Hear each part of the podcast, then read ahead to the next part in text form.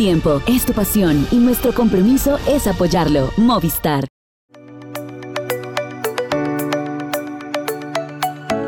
Amigos, ¿cómo están? Bienvenidos a Pendiente Máxima. Eh, bueno, si pudiera yo tener aquí serpentinas y guirnaldas y todo, pues lo haría porque estoy más contenta que cuando me gradué yo en la universidad, porque un corredor de mi país se ha proyectado de una manera increíble en el Tour del Avenir. Eso es, por supuesto, el gran foco de atención que tendremos en esta jornada. Creo que vale la pena.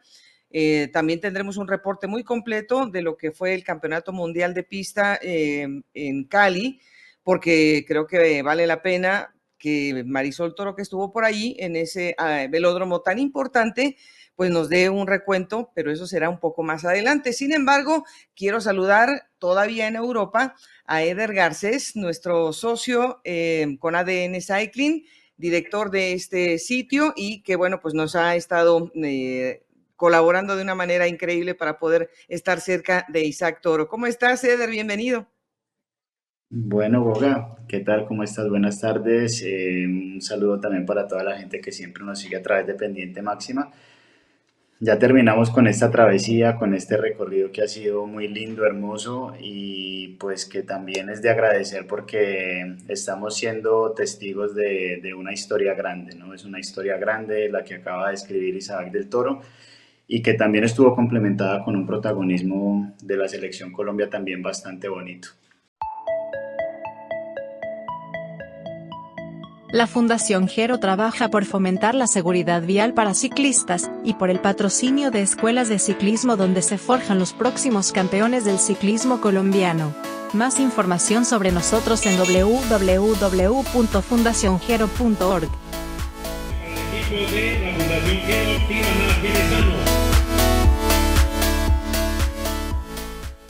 Bueno, pues esta historia tiene un inicio y tiene un cierre espectacular y muy y de mucha felicidad, Eder, pero creo que vale la pena visitar eh, esos primeros días porque el Tour del Avenir venía con, con un candidato muy importante de la selección de Noruega y resulta que a las primeras de cambio queda eh, ausente esa gran figura, Eder. Cuéntanos qué pasó y cómo quedó a partir de ahí el concepto de la carrera sin ese protagonista. Bueno, el corredor del que hablas, Boga, era el favorito número uno.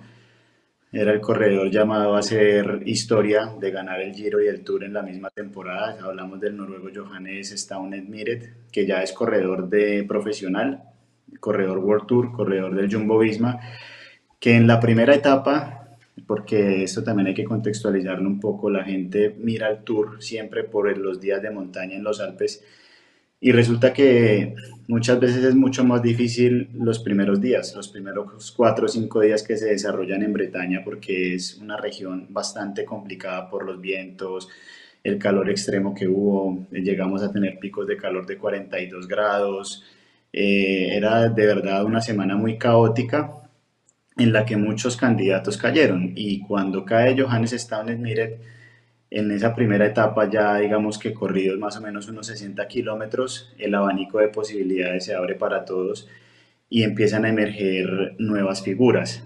Entonces también tenemos la caída de Ryan Archie, que también es el escalador irlandés que también tenía muy buenas posibilidades de podio, se lastima y ahí empieza el juego en el que entran otros candidatos y entró pues Isaac del Toro siempre muy atento y ya empezó a, avisar que tenía muy buenas piernas desde el día que terminó la etapa en Evaux Les Vines, el cuarto día de competencia que termina segundo en esa etapa y ya de ahí en adelante las cosas cambian, la perspectiva cambia y todo se empieza a perfilar para que él sea el gran protagonista, yo diría que casi que el único de ahí hasta el final. Y es una historia preciosa y bueno, ya lo que, lo que todo el mundo vio, pero tejió su victoria en las etapas más difíciles de la primera semana.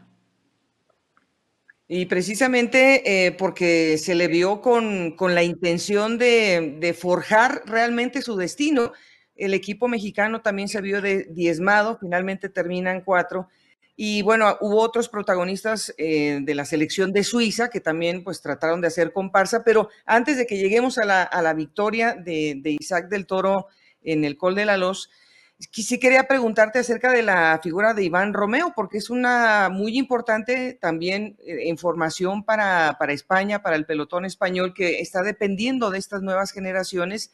Y bueno, pues eh, con Ayuso, eh, que estamos viéndolo muy bien, el mismo Carlos Rodríguez y, Iván, Iván Romeo también llegó a ganar una etapa. ¿Cómo viste también esta nueva figura? Iván Romeo es un ciclista que tiene todo el perfil para ser un gran clasicómano y un hombre de soporte grande para carreras por etapas. Para ser un gregario de lujo es un corredor que mide 1,93, es bastante alto, es un corredor que tiene todo el panorama. Y te cuento una anécdota aquí, Boga, porque es un, es un tipo de verdad muy amable. Y el día que él gana la etapa, ese quinto día, él me dice, tómame una foto así en la salida bueno, tómame una foto así y en la meta me la vuelves a tomar así. Una convicción, una confianza impresionante y gana. Cuando gana en la meta me dice, te lo dije, parce. O sea, tenía una convicción, tenía ese día una convicción de que iba a ganar. Y es una figura que ya pues prácticamente ya está lista para, para dar el salto dentro de los profesionales, ya es corredor del Movistar.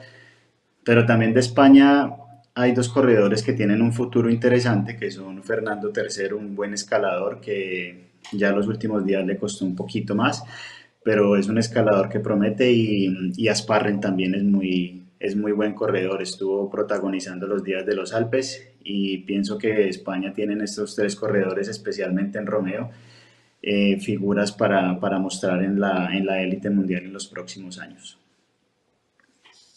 Bueno, Eder, eh, tienen un, digamos que un origen común los grandes talentos que demostraron y que, bueno, ya de hecho eh, Matthew eh, Richitello lo hizo desde este año con el equipo del Israel Premier Tech, pero junto con Iván Romeo y con el hermano de Ethan Hater, que es Leo, que también ya está en los profesionales, vienen todos del Hagens Berman a Exxon. Entonces, es una, sigue siendo una mina de oro, pero realmente, pues tú los viste de primera mano, o sea, qué tipo de corte de, digamos, de, de bueno, no, más bien filosófica tiene el, equipo para preparar estos corredores que ya son profesionales, que tienen cabida todavía en el Tour del Avenir, pero que sí, siguen siendo de, esta escuela. Increíble lo que hace el, el Berman. Es un equipo que tiene una tradición muy grande y es un equipo que es una cantera para el ciclismo mundial. Uno no puede olvidarse también que ahí también salió Nilson Paules, por ejemplo, Jonathan Narváez también tuvo un paso importante por ese equipo y pues siguen emergiendo figuras año tras año. Ellos tienen un vivero que es muy confiable y pues Axel Merckx ha trabajado muy bien sobre esta base de corredores que no solamente se remiten a tener un buen corredor en cierta especialidad, sino que es un equipo que tiene múltiples facetas. Entonces te encuentras con un Narváez que puede ser un clásico humano, te encuentras con Ricitelo que es un escalador puro, que le hizo falta equipo a lo último con Estados Unidos para haber sostenido el título, pero es un corredor que va a dar mucho de qué hablar en los próximos años en el World Tour y, ellos manejan todo desde una perspectiva múltiple de lo que manda el ciclismo moderno, de no tener especialistas, sino tener corredores muy aptos y muy hábiles para todos los terrenos. Eh, es lógico que pues estamos encontrando, em, digamos que bloques que a lo mejor no están en las mismas circunstancias, sobre todo cuando algunos vienen arrastrando días de competencia, como el caso de, del estadounidense, y en cambio selecciones nacionales eh, pues más modestas, en el caso de México, o la selección de Colombia, que a lo mejor pues no, no tiene los días de competencia de Richitelo, por ejemplo, eh, pues ah, viene un encontronazo ahí, Eder, y es algo que me preocupa a largo plazo de que esta carrera no siga protegiendo a esos que realmente son novatos todavía. Es que resulta, Goga, que con, muchos, con muchas personas hablaba yo en la carrera y el Tour del Avenir ya es cada vez más profesional, menos amateur. Entonces hay una mezcla de corredores profesionales que son World Tour, corredores que también hacen parte de los equipos pro y algunos de los equipos continentales, como el caso del GW Shimano Sidermeg. Entonces hay una mezcla con algunos otros talentos que son en formación, como los del Centro Mundial de la UCI, y eso hace que la carrera también sea un poco compleja, difícil de controlar, difícil de manejar, porque también ellos tienen sus intereses propios de que si hacen una buena carrera aquí, eh, pueden tener un futuro asegurado Entonces eso hace que la carrera sea caótica, que se presenten muchas caídas y que los hombres que son favoritos tengan como ese lastre y esa tensión de, no poder tener un equipo sólido y concreto para, para, llegar a los Alpes bien. En el Tour del Avenir todo es muy impredecible, entonces yo creo que es un tema que difícilmente se va a volver a ver, se va a volver a manejar, pienso yo, porque mira que Richitello corrió Giro de Italia élite y quiso venir a ganar el Tour del Avenir, pero no lo logró. Y así muchos corredores que quieren cerrar su ciclo en esta carrera de tener un resultado importante, despedirse de la categoría y resulta que se meten en una carrera que es bastante difícil y caótica.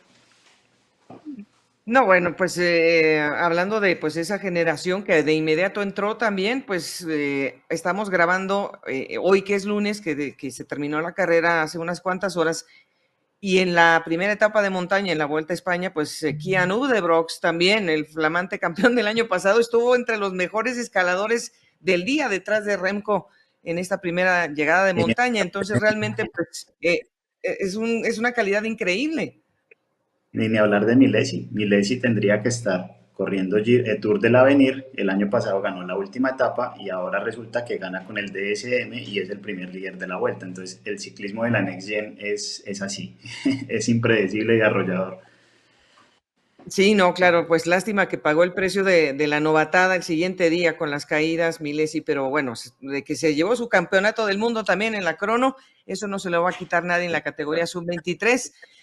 Pero quería, pues ahora sí, adentrarnos al recorrido, ya digamos, eh, lo más carnudito del recorrido, cuando se habla del Col de la Los, pues estamos hablando de una, una subida que pues ha sido dominada apenas mm, recientemente por los, eh, los hombres del World Tour y bueno, pues nos da mucho gusto que haya sido Miguel Ángel López el que haya estrenado esta eh, subida. pero claro, era una etapa más corta para los muchachos del, Tour del Avenir y eh, pues claro, eso tenía que, arrancar desde muy temprano. Eder, ¿cómo fue desarrollándose eh, la carrera hasta llegar a, Meribel, que realmente ahí ya se hizo en la carrera más, más franca, ¿no? Tiene un contexto la subida y es que fue en 2019 cuando aparece por primera vez el Col de la Luz en cualquiera de las competencias del mundo y fue utilizada como un banco de prueba para que el año después fuera etapa del, del Tour de Francia, que ya pues bien lo has, lo has, dicho, el primer ganador de esa cima fue Miguel Ángel López y el segundo se llama Isaac del Toro, porque este año pasaron, pero no terminaban en la cima del Col de la Luz cuando pasó Vingegaard primero. Eh, la carrera se desarrolló en un plano que se esperaba, un plano muy selectivo, empezaron con, una, con, con unas leves ascensiones y luego hicieron un descenso prolongado donde entró, digamos, a jugar un, un pequeño papel, una, una, fuga, pero ya después la carrera por selección natural y por dureza se fue seleccionando y fueron quedando los favoritos. En esta etapa Colombia tuvo todo el rol protagónico, asumió la responsabilidad, eh, quizá de pronto lo hayan hecho un poco con ambición, de hacerlo con muchos kilómetros todavía por terminar en una subida tan dura, pero lo eligieron así y es válido. Eh, seleccionaron rápido, el último hombre que tuvo Pinzón, que fue el más activo en esa etapa, fue Diego Pescador, que es un corredorazo, el, un corredor de muchísimo futuro, el más joven del pelotón en este Tour del Avenir. Y luego se dio lo que, lo que se vio, ese duelo entre Richitelo y e Isaac del Toro, en el que el Toro fue un toro, la verdad, porque aguantó. En un momento Richitelo parecía irse solo, parecía aplicar la ley de la lógica del World Tour, que ya tiene experiencia y rodaje, pero Toro sacó esa casta y logró entrarle y a lo último le gana como todo un campeón y pues ya empieza a cimentar que no era un hombre solamente para aspirar al podio, sino para hacer lo que hizo. Eh, bueno, yo creo que todos mis amigos, mis compatriotas en México, sabemos que íntimamente Estados Unidos y México siempre han tenido un roce deportivo en algunas disciplinas, mayormente en el fútbol, que bueno, no nos vamos a meter en esos menesteres, ceder, pero si hay, digamos, de yo soy mejor que tú, y hay muchos corredores mexicanos corriendo en los circuitos de Estados Unidos, porque pues somos muy afines también en ese sentido. Pero yo creo que también eh, ver la camiseta de Estados Unidos seguramente fue un incentivo muy grande para Isaac, estoy segura. Pero sí es increíble saber que este muchacho nació en el nivel del mar, casi como Jonas, que nacieron en el nivel del mar, pero que siguen en una trayectoria de escaladores increíbles, eh, que además tienen, o sea, que en este caso llegó súper preparado en el mejor momento de forma, además Isaac. Isaac llegó demostrando credenciales desde el Val d'Aosta, donde prácticamente logra un podio en una carrera súper escaladora, sin equipo, solo porque él quedó solo como desde el segundo o tercer día de competencia. Y se sabía que era un hombre que podía dar una sorpresa, pero quizá todos no tenían en cuenta que podría aspirar a ser un candidato firme al título. Ya en el Col de la Luz, pues es una, una cima que es consagratoria, que gradúa a los ciclistas, a los escaladores, y él pues hace esta exhibición y ya la cosa como que, como que se puso seria. Y incluso aún teniendo la desventaja porque al día siguiente se corrió esa doble jornada de semietapas, Richitelo gana la crono, la crono escalada y Del Toro queda ahí cerca y, pero todavía con un poco más del, del minuto y, y, bueno, todo el mundo daba como por sentado que Richitelo iba a dominar por experiencia la diferencia que tenía que era buena y no, Del Toro definitivamente tenía en su mente no solamente ser podio, sino que él quería jugarse del todo por el todo y pues terminó prácticamente que haciendo el tour suyo. O sea, él no solo ganó la general, él arrasó con el, con el tour, que eso es algo ya de palabras mayores. Sí, yo creo que la contundencia de, llevarse todas las camisetas, pues como selección México no, no estaba a la altura a lo mejor de Isaac, pero bueno, hicieron lo que se pudo. Yo creo que lo de, lo de Ramón Muñiz, pues es que de aplaudirse muchísimo porque con todo eh, el bagaje que tiene eh, él, eh, formando parte ya de un pelotón también activo con el Petrolike, claro que eso también le aportó seguramente mucha seguridad a Isaac. Eh, sin embargo, había mucha gente en redes Eder que decía, eh, ya si Toro, no importa dónde termine, Toro ya hizo la etapa reina, Toro ya nos dejó en el plano, y la gente estaba como, pues como que tranquila y asentada de que eso era una cosa ya increíble. Pero lo que tú dices es que en su cabecita eso no era suficiente, pero tenía que tener cómo responder. Pues eh, uno cuando nota las cosas en el contexto y en el plano de la competencia, uno se da cuenta que los corredores, un gran campeón no se conforma. Y Toro es una persona muy noble, pero es un competidor muy voraz. O sea, antes de cada etapa él se veía muy concentrado. Si la etapa era corta y salía subiendo, él ya estaba haciendo rodillo, tenía su chaleco de refrigeración. O sea, no era que él estuviera, sí, obviamente está contento, gané una etapa muy buena, estoy haciendo historia, estoy entre los tres, pero él tenía claro que iba a ir hasta, hasta el final por todo. Y así fue, así fue. O sea, él ganó, de verdad, ganó como un campeón. No fue que pescó en Río Revuelto, dejemos de lado que se cayó en Mire el primer día, no. Él tenía la forma y tenía la convicción de que hasta el final hasta el final iba a luchar por el, por el título del Tour y, lo hizo de una manera brillante, fue brillante. Bueno, eh, el tiempo que, se dio, que bueno, lo, recuperó en el último día en la crono, pues eh, seguramente será algo que, que es, eh, en el momento en que se convierta en profesional será algo en el que lo van a apoyar, le van a dar las mejores herramientas, lo van a ayudar en sus posiciones o ya se va a mejorar con el, con el paso del tiempo. Pero también me llamó mucho la atención que tú pusiste también en tus eh, historias y en tus posts en Instagram eh, de ADN Cycling la gran amistad que tiene también con Pelizari. Y esa amistad se forjó al final, Eder, para poder los dos conquistar el podio, uno en primero, otro en segundo, y además Isaac, con la plena consideración de que el italiano le aportó tanto que también merecía ganar la última etapa.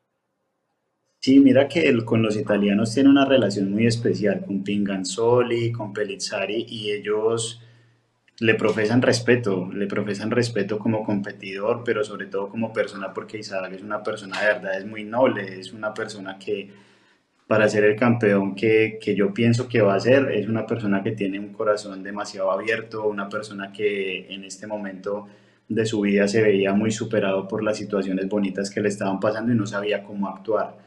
De hecho, muchas veces quedaba como en medio de las cosas y los italianos siempre fueron como sus grandes aliados, de verdad fueron sus aliados, no porque se hayan puesto de acuerdo, sino porque competitivamente estaban muy fuertes. Y los dos últimos días Pellizzari, que fue de los italianos el que mejor terminó, eh, fue su gran aliado para poder hacer la diferencia, para poder sacar el capital que él necesitaba en tiempo y, se fueron y listo dejaron todo, dejaron todo en manos y, todos contentos. Y nunca había visto que en una competencia rivales tan directos se tuvieran tanto respeto y sobre todo que fueran amigos. Eso fue algo muy bonito. Que bueno, yo creo que es de lo que estamos orgullosos de este deporte, pues que, demuestra esos valores desde muy temprano, por más voluntaria, o sea, voluntariosos que sean los muchachos, porque son jóvenes, eh, se encuentra todavía ese sentido de, respeto mm. mutuo. Lo siento mucho por, por Richitel, porque ni siquiera pudo estar en el podio, pero como dices, en los Estados Unidos pues lo dejaron pues un poco solo al final. Y yo no pensaba eso, ¿sabes? A veces también este deporte que no es matemática exacta, uno miraba los nombres de Estados Unidos y decía, Richitelo tiene equipazo. Tenía a Colby Simons, Luke Lamperti, ya corredores que tienen rodaje con los profesionales y uno decía, no, estos tiran de, de experiencia, estos van a hacer algo para que su compañero esté y resulta que nunca estuvieron. En los días decisivos se quedaba muy solo y, y no, no, tenía, no tenía esa compañía y bueno, en esta carrera no hay compasión, es el que esté más fuerte y pues cuando quedó solo y lo soltaron los, los de la pelea directa, todo el mundo a rueda y defiéndete tú. Nadie le daba un relevo y el pobre pues terminó gastando todo y terminó como terminó. Es cruel el ciclismo, merecía un poquito más, pero terminó cuarto. Mm, sí, terminó cuarto, pero, pero terminó un Giro de Italia el mismo año, que eso también es otra cosa bastante destacada. Bueno, pues como decíamos, México termina con cuatro fichas, además de José Ramón Muñiz, también eh, terminaron Michael Zárate y Carlos Alfonso García. Pero Eder, que estuvo allá, eh, recuperó las primeras palabras de Isaac del Toro después de que le pusieron la camiseta amarilla y todo, y se las compartimos a ustedes. Digo, al final lo que le mencionaba a mis, a mis compañeros, ha sido siendo el mismo güey. Honestamente, nos reímos igual, nos burlamos igual, se burlan de mí igual.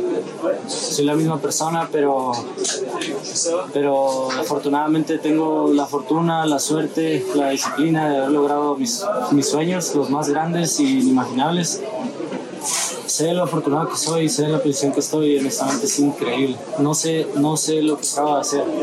Yo sé que todavía no me cae el 20, es increíble, pero es demasiado para tolerar, es demasiado, es, increíble. Obviamente tenemos un plan esperando que funcione, pero honestamente es mucho. Tú me decías algo muy lindo. Tu abuelita te decía que te gusta la mala vida, pero yo creo que ya tan mala vida, ¿no? Ese amarillo es hermoso para ti, para tu país. Pues honestamente, yo creo que sigue pensando lo mismo, pero sí ha valido un poquito la pena. Bastante, diría yo, muchísimo. Al final, eh, llevo tres años intentándolo el máximo nivel y no se me había podido dar hace un año toqué fondo y pude salir de ahí y honestamente tengo todo el año intentándolo con todo lo que me ha dado mi cuerpo y no, no se ha podido. Y el hecho de que pase aquí fue que, honestamente, si me preguntas a mí, perdón, pero fue pinche toro. Tuviste que escoger lo más difícil para ganar. No pudiste tratar de agarrar algo mejor. Era era mucho, era terminar carreras este año y estar muy frustrado, era trabajar demasiado y que no resultara nada. Mi entrenador y muchas personas, tanto en el equipo, saben lo frustrante que es para mí no poder estar en los resultados que yo quiero, pero esto es increíble, esto es simplemente hermoso. Tú me habías dicho al principio que estabas alejado un poco del contexto de tu país, ¿cierto? Porque estabas muy concentrado en lo tuyo. Pero esto para tu país debe significar mucho. ¿Quieres disfrutar esto con los mexicanos? ¿Quieres ir a ofrecer esta camiseta a tu pueblo, a tu nación? Al final soy mexicano y yo ya gané. Eso es lo que no saben los europeos. Yo vengo de allá, yo no necesito nada más. Pero al final me siento muy orgulloso de donde vengo y el hecho de de poder decir que México ganó el Tour del Avenir, tampoco nos suena muy bonito. ¿Por qué no? Es increíble.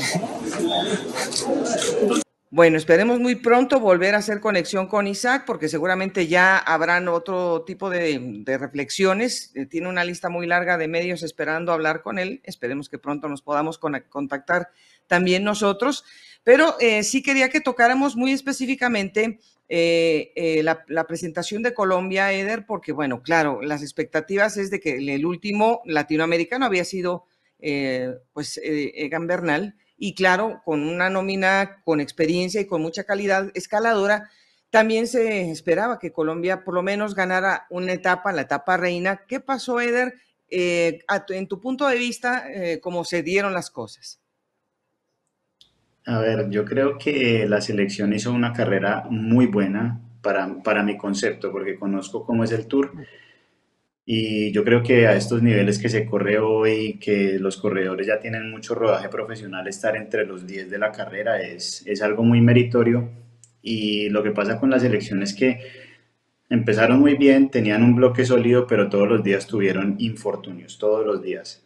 Caídas, averías mecánicas. El primer día cuando sucedió ese, el caos, el caos por completo con Esteban Mires y se cae a 10 kilómetros porque terminaban en un circuito. Eh, tuvieron avería mecánica, un pinchazo tanto Germán como Diego Pescador y ahí empezaron a, a perder tiempo. Ese día perdieron casi que los tres minutos. Luego vino la otra parte que fue la contrarreloj por equipos donde ya teníamos un corredor menos que William Colorado se cayó, tuvo una lesión en el codo que lo sacó de carrera, no pudo partir al día siguiente, ya desde el primer día la selección se quedó con un hombre menos y era un hombre importante, el más versátil de, de la nómina, a mi entender, a mi juicio, un gregario de lujo. Y entonces como que fueron varios infortunios y el que mejor estaba posicionado dentro de todo ese tema era Pinzón. Pinzón es un gran escalador y justo el día que gana Iván Romeo, ese quinto día antes de entrar a los Alpes, él tuvo una caída muy dura, se raspó la rodilla, se pegó todo y tuvo una contusión en la rodilla derecha, una inflamación que él terminó de verdad por la clase que tiene, por las ganas que tenía, pero si hubiese una etapa más, una etapa más, él no hubiera podido seguir en competencia. O sea, él terminó la carrera, la terminó lesionado. Y esa es la verdad. No es por disculparlo, pero él terminó lesionado en uno de los videos que publicamos se vio al médico de Portugal ayudando con un ecógrafo y toda la cuestión y, terminó por gallardía, por coraje y pues terminó entre los 10 primeros. Y quiero hacer un párrafo, me disculpas aquí, eh, algo chiquitico de una mención grande, enorme a Diego Pescador. Es el futuro, pienso yo que es el presente, el futuro del ciclismo colombiano. Tiene solo 18 años, terminará la temporada siendo todavía un corredor junior y hizo las mejores posiciones de etapa de la selección, incluido un noveno lugar que para mí fue extraordinario haber hecho top 10 en la, en la cronoescalada. Eh, precisamente, mm, mucha gente también estaba pensando en el nombre de, Santiago Umba y también en las historias que nos compartiste. Santiago parece eh, no, no supo calcular su, su bloque de preparación y quizá llegó un poco quemado a la carrera, Eder. Sí, Santi, increíblemente Goga es la primera vez en su carrera que hace una temporada completa en carrera sub-23. Llegó muy bien al Giro Next Gen, hizo un Giro Next Gen muy bueno, terminó entre los 10 primeros y ha seguido como esa rutina porque él perdió prácticamente casi que un año y medio por lesiones, por una fractura, por una lesión de rodilla muy seria y él como que ya pues ya había retomado su forma, su confianza y pues ha corrido lo que le han puesto, ha hecho muy buenas carreras, pero llegó al Tour con una expectativa muy alta y ya cuando tuvo también un infortunio mecánico en una de las etapas, en la tercera etapa, donde prácticamente resigna mucho tiempo por un pinchazo, ya de ahí pues como que no solamente la forma, sino que el ánimo menguó y pues ya se entregó a la causa de Pinzón. También hay que destacar eso de Santi, que fue honesto consigo, no estoy, yo te quiero dar la mano y tú ve por la general que tú estás mejor que yo. Eso, eso fue Santiago y fue muy sincero y, y eso también es loable y muy plausible en un corredor, esa madurez. Bueno, pues eh, como ya mencionó Eder, eh, queda en el top ten eh, Edgar Andrés Pinzón a siete minutos de, Isaac del Toro por todas estas circunstancias que se dieron en el camino. Pero Eder también habló con Germán Darío Gómez, que está saliendo ya de la categoría y que tiene pues algunas reflexiones acerca de estas experiencias. Es, es un poco triste, sí, salir de la categoría, pero, pero la verdad muy feliz, muy feliz de de los resultados obtenidos, de las cosas que, que, se hicieron durante, durante estos cuatro años y pues en, este, en esta competencia tan importante que es el Tour del Avenir, que prácticamente es la última de la categoría eh, sub-23, eh, con unos resultados buenos, pienso, eh, aportando para el equipo. la verdad, pues simplemente felicidad y, y, pues ilusión de, de entrar a la categoría élite con, con, proyección y con ilusión de hacer las cosas eh, bien.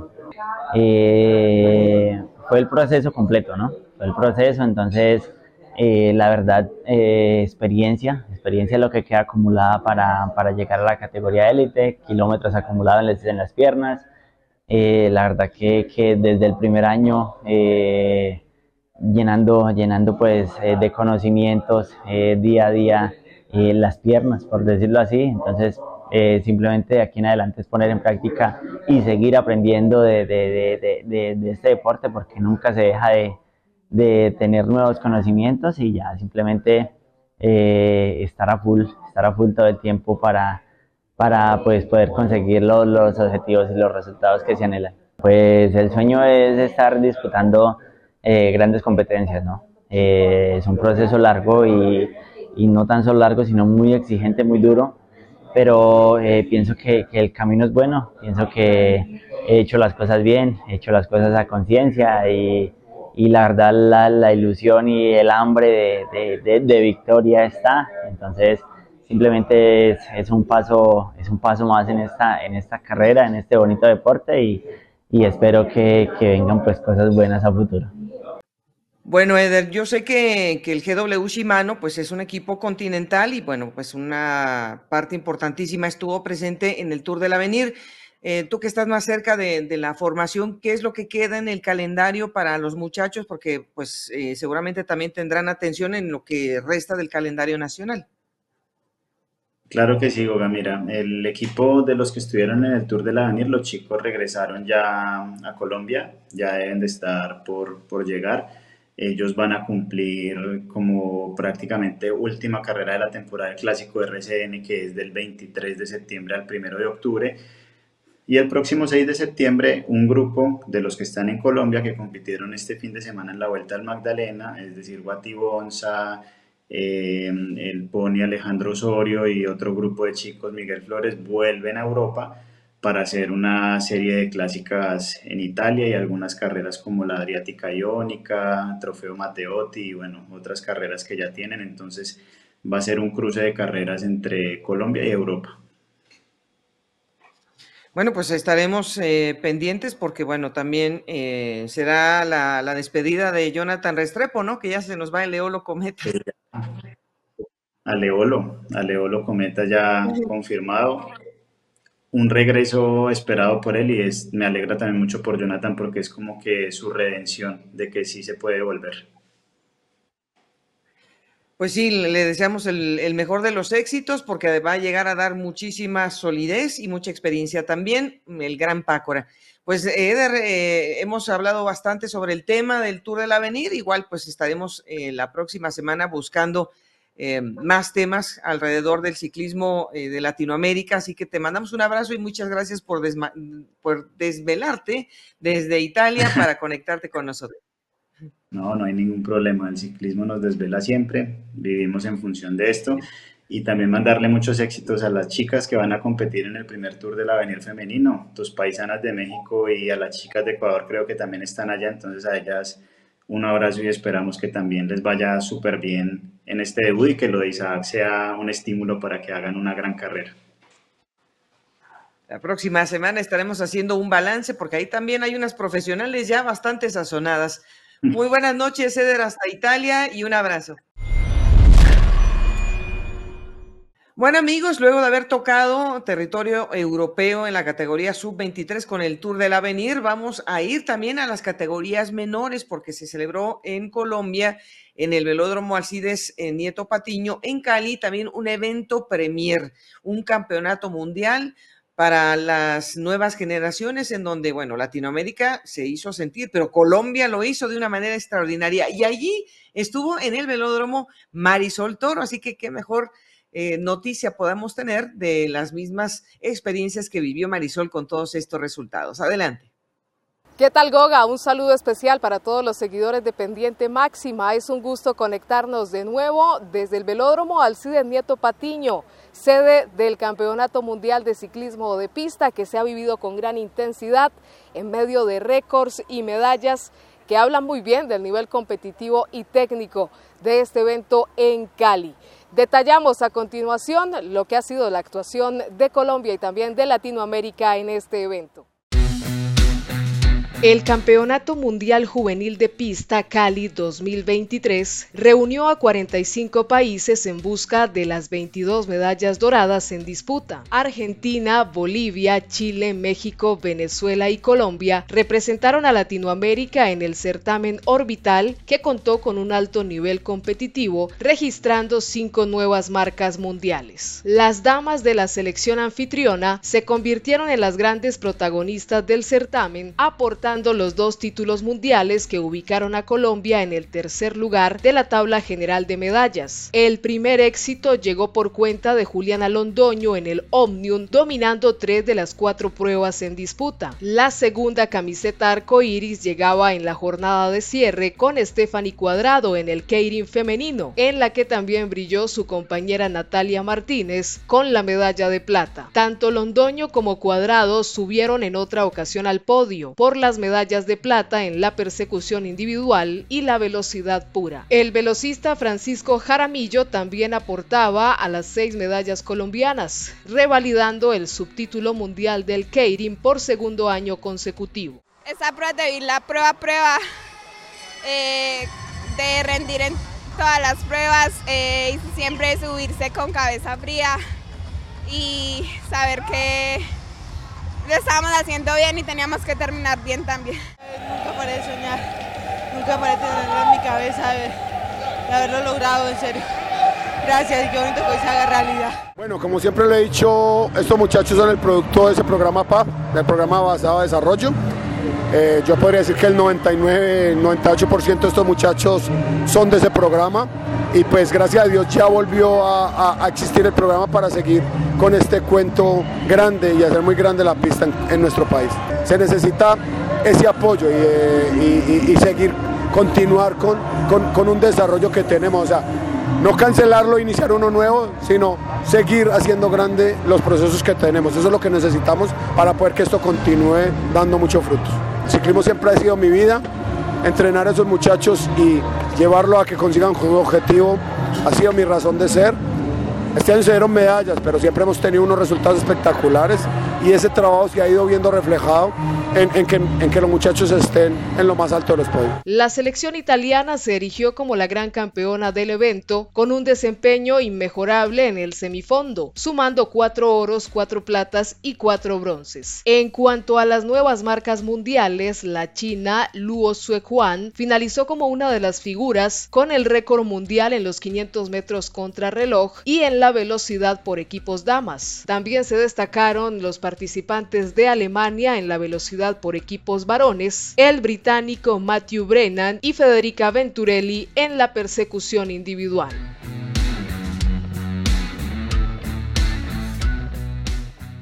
En medio de la alegría y la efusividad que genera todo este informe de los buenos resultados de Colombia, es bueno recalcar que para nada se está llevando por terminado un proceso, apenas está comenzando, se ha hecho un gran avance con programas como el que se ha venido haciendo en Colombia con el ciclismo de pista, el PAT, pero ahora comienza un gran camino y queda una gran responsabilidad también para quienes están al frente de este proceso por mantenerlo, porque estas medallas trasciendan en el tiempo y a la categoría élite en los procesos olímpicos y también de campeonato del mundo. Ha sido un año increíble para el ciclismo de pista con los logros de Kevin Quintero y Marta Bayona recientemente en Glasgow y cerrando ahora también en la modalidad de velocidad y de semifondo con un gran trabajo y una magnífica representación de la selección nacional en el velódromo de Cali.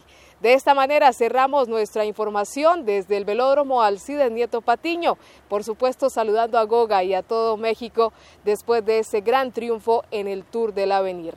La próxima semana nos encontraremos de nuevo en pendiente máxima con más actualidad del ciclismo internacional. Bueno, vamos a cerrar simplemente con un eh, comentario, pues, sobre los últimos días, o los primeros días, más bien dicho, de la Vuelta a España, en donde, bueno, pues hemos tenido un poco de todo, malestares acerca de cómo se está, mm, digamos, que proyectando eh, para los corredores la seguridad, que si fue de noche, que si se cayeron, que si se tuvieron que autocontrolar para no caerse, que hubo gente que les lanzó tachuelas y, y los hizo caer y pinchar y luego también la caída que sufrió Remco Benepul, que se estrelló literalmente con el grupo de los soaniers. Esta palabra suena a veces raro, pero es el grupo de, las, de los asistentes logísticos de los equipos que están esperando a los corredores. Bueno, ahí fue un poco la negligencia de uno y de otro por, por no poner atención, pero la verdad es que Remco llegó con toda la velocidad, casi que no mete freno y pues se fue a estrellar con una soanier, que era mujer además. Eh, esto no le quita el honor de ser la camiseta roja. Lo que sí está claro es que los corredores están teniendo una voz y un voto muy importante porque la carrera propone ciertas cosas por protocolo de climas adversos o condiciones difíciles, pero los corredores son los que realmente viven la carretera eh, de primera mano. Entonces ellos muchas veces hacen las propuestas, se las rechazan y luego la misma carrera dice, bueno, no, no, sí vamos a aceptar lo suyo, pero ya sobre la marcha. Entonces son, son situaciones de estira y afloje que, bueno, es, es bueno que sucedan estas cosas porque se supone que sientan bases, pero luego pasa que la memoria es muy corta y al final de cuentas se vuelvan a repetir ciertos escenarios, pero sobre todo cuando estamos hablando de una grande, pues no debería ser.